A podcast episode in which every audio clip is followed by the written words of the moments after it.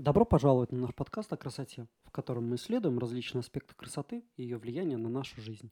С вами Шповалов Вадим, практикующий психолог и аспирант первого курса кафедры возрастной психологии. В этом выпуске мы попробуем подвести итоги и прийти к пониманию красоты. Вы знаете, в детстве я каждое утро наблюдал за тем, как дворник подметает улицы, одетый в несуразную объемную форму, со старой метлой, грязных ботинках и явно в новом головном уборе. Но это я, конечно, только сейчас могу об этом сказать. В детстве я вряд ли это понимал. Он каждое утро, начиная с 5 утра и упорно до 8 утра, подметал улицу моего двора. Ну, на самом-то деле можно подумать, что это неблагодарная профессия, скучная, рутинная и в то же время завораживающая. То, как этот дворник раз за разом на протяжении многих лет выполнял свою работу, заставляло меня привыкать и любоваться этим процессом.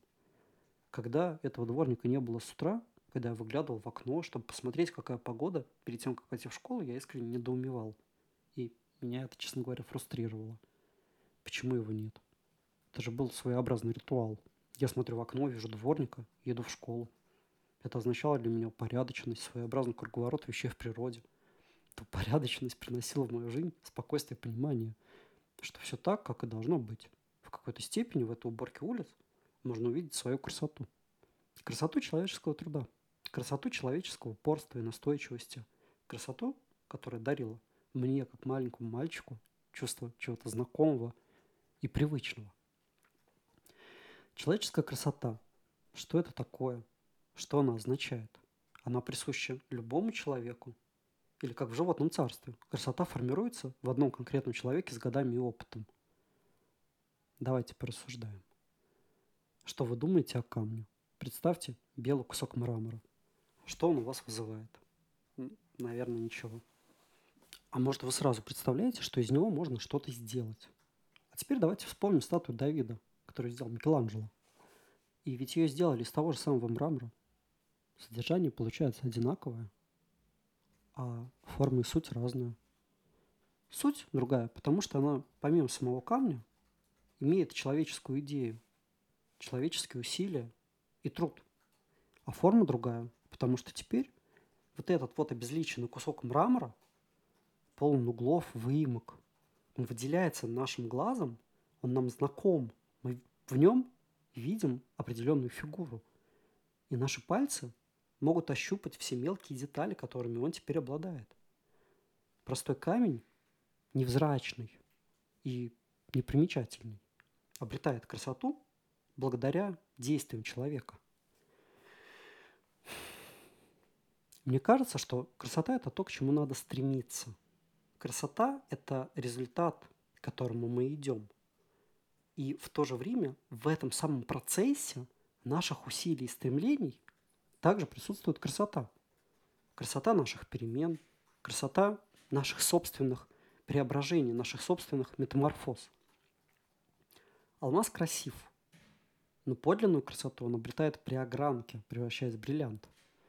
Человеческий организм прекрасен, он сложен и достаточно труден в понимании – Человечеству потребовались сотни лет, чтобы понять, как он устроен и каким его создала природа. И по сей день эти знания до сих пор не являются полными. Красота есть в любви, красота есть в труде, красота в наших усилиях и в наших мотивах. Человек, который имеет корыстные, себялюбивые мотивы, он, мне кажется, не создает красоту. Стремясь реализовать свои низменные мотивы, он остается той самой гусеницей, которая стремится только набить себе брюхо – Красота рождается из высоких эмоций. С точки зрения психологии, человеческая любовь – это высшая зрелая эмоция, которую мы способны реализовать. И, тем не менее, не все ее реализуют в том виде, в котором она представлена в литературе. Ну, все вспомните Эриха Фрома «Искусство любить». Да? Как он э, разделяет разные формы любви. В свое время в древнегреческой философии Платон называл любовь эрос. А эрос – это что? Это желание обрести свою половинку. Это что-то материальное, это вечный поиск, который приводит к гармонии. То есть как будто бы любовь – это то, что нужно искать, давать и получать взаимообмен. Но в то же время, если мы будем рассматривать средние века, там понятие любви несколько иное. Ну, называется, если мне память не изменяет, каритас.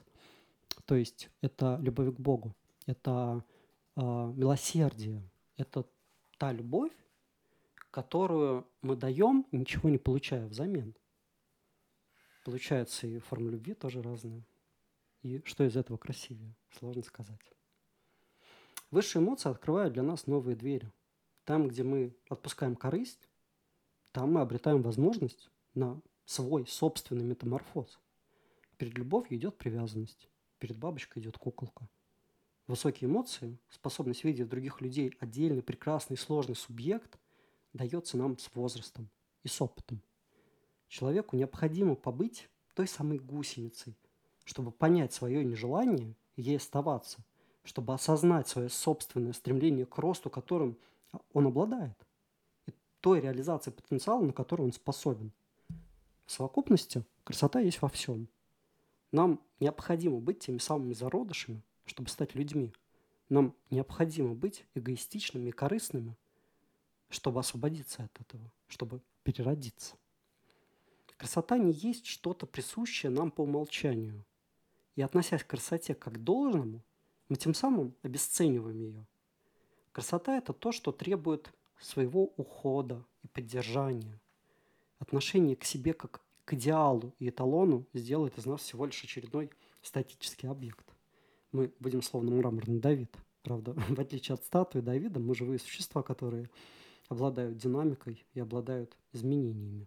А стадис в которой обрекают себя люди. Люди, как правило, нарциссичные, люди инфантильные. На мой взгляд, стоит воспринимать как величайшую потерю потенциала. В свое время древние греки ценили культ тела. И для них острота ума и крепость тела были теми идеями, которые идут рука об руку, друг с другом. Для нас, людей современных, стоит понимать, что красота есть не только в теле, она во всем. Она в вещах, она в мыслях, в делах и в идеях. И как существа, которые обладают высшей психической деятельностью, мы вершина эволюции. Мы тот продукт, во имя которого множество живых существ проходило через все те самые неприглядные стадии метаморфоза. И в то же время любому красивому объекту необходим уход. Бриллиант потемнеет, если его не полировать. Статуя разрушится со временем, если не беречь от неблагоприятных условий. Точно так же и человеческая красота – она в нас может затухнуть, если мы не будем поддерживать в себе пламя, которое толкает нас к росту, которое толкает нас к изменениям, которое толкает нас к своей собственной индивидуальной реализации.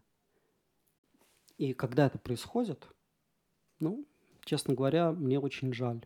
И я расцениваю это как огромную потерю. Но надо понимать, что сама красота человечества, красота человеческой сути – она, она не погаснет, пока жив человек.